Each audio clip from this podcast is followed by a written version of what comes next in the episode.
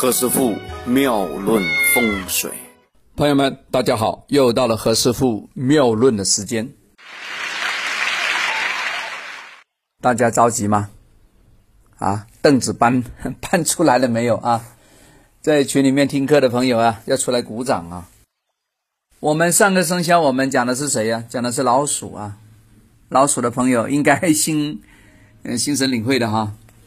这是我们讲属牛的朋友在二零二零年的运气。牛，牛是华盖之一啊，牛，丑土牛啊。属牛的朋友呢，在运势上呢，其实比较中规中矩，可能还是要忍耐。何老师有时在点评的时候啊，都会送给属老鼠和属牛的朋友。有时有一句话叫什么？韬光养晦。为什么？因为这两个呢是排第一、第二的朋友啊，往往呢要忍辱负重。那么上一年呢，属牛的朋友呢，可能有一个小安稳。那么在二零二零年呢，这个庚子年呢，就有一个子丑六合，也就是说，其实你的人缘呢。应该来说比上一年好一些，所以说这个忍辱负重的情形呢可能会减缓一点。你在二零二零年呢会打开点局面，身边的人呢关系啊可能更加融洽一些。对于那些比较孤风独傲的啊，我不是讲你哦，我讲属牛的朋友啊，呃，你要真的要多找这个属老鼠的朋友在一起啊，你可能。可以化掉一些些这个傲气、牛脾气。二零二零年呢，你在命宫里面有一个玉堂啊，可以说是人心光彩，又碰上这个天乙贵人、太极贵人以及国印，哎呦，看来这个都是什么贵人？这个多啊！也就是说呢，你可以一跃而起啊，反败为胜。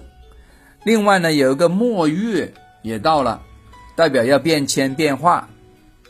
那如果呢，你碰到好的上司、好的老板、好的行当呢，也可以呢，善加利用，啊，这样的话呢，也可以怎么样？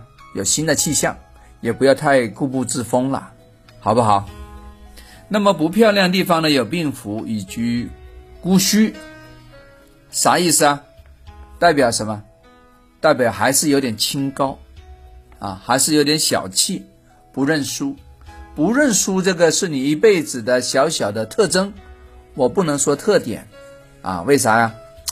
因为有时这个会变成你的长处，有时又变成你的短处，这个你要留意啊。如果在事业上、财运上呢，金水来说啊，呃，不管如何，子跟丑是合局，代表呢贵人能帮忙。那么帮不帮得上忙呢？这要看你自个的八字的结构才知道。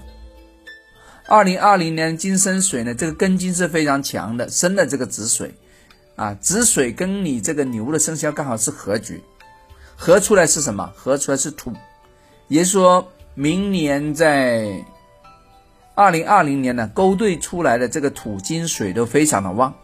那么如果你的成功密码要这三个五行，那非常旺你；如果不要的话呢，其实呢还是比较容易颠簸，啊，大家留意啊。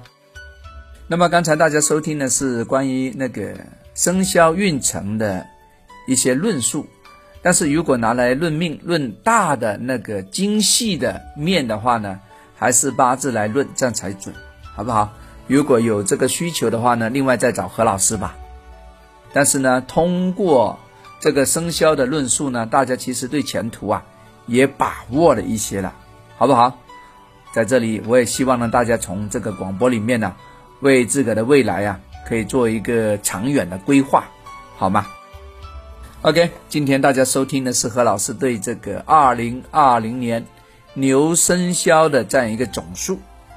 我们下一次呢会讲第三个生肖啊，子丑寅，我们会讲老虎的生肖。如果你有亲朋好友是属老虎的话，请密切留意啊。OK。那它究竟是好还是不好呢？下次再讲啊，下次聊啊，拜拜。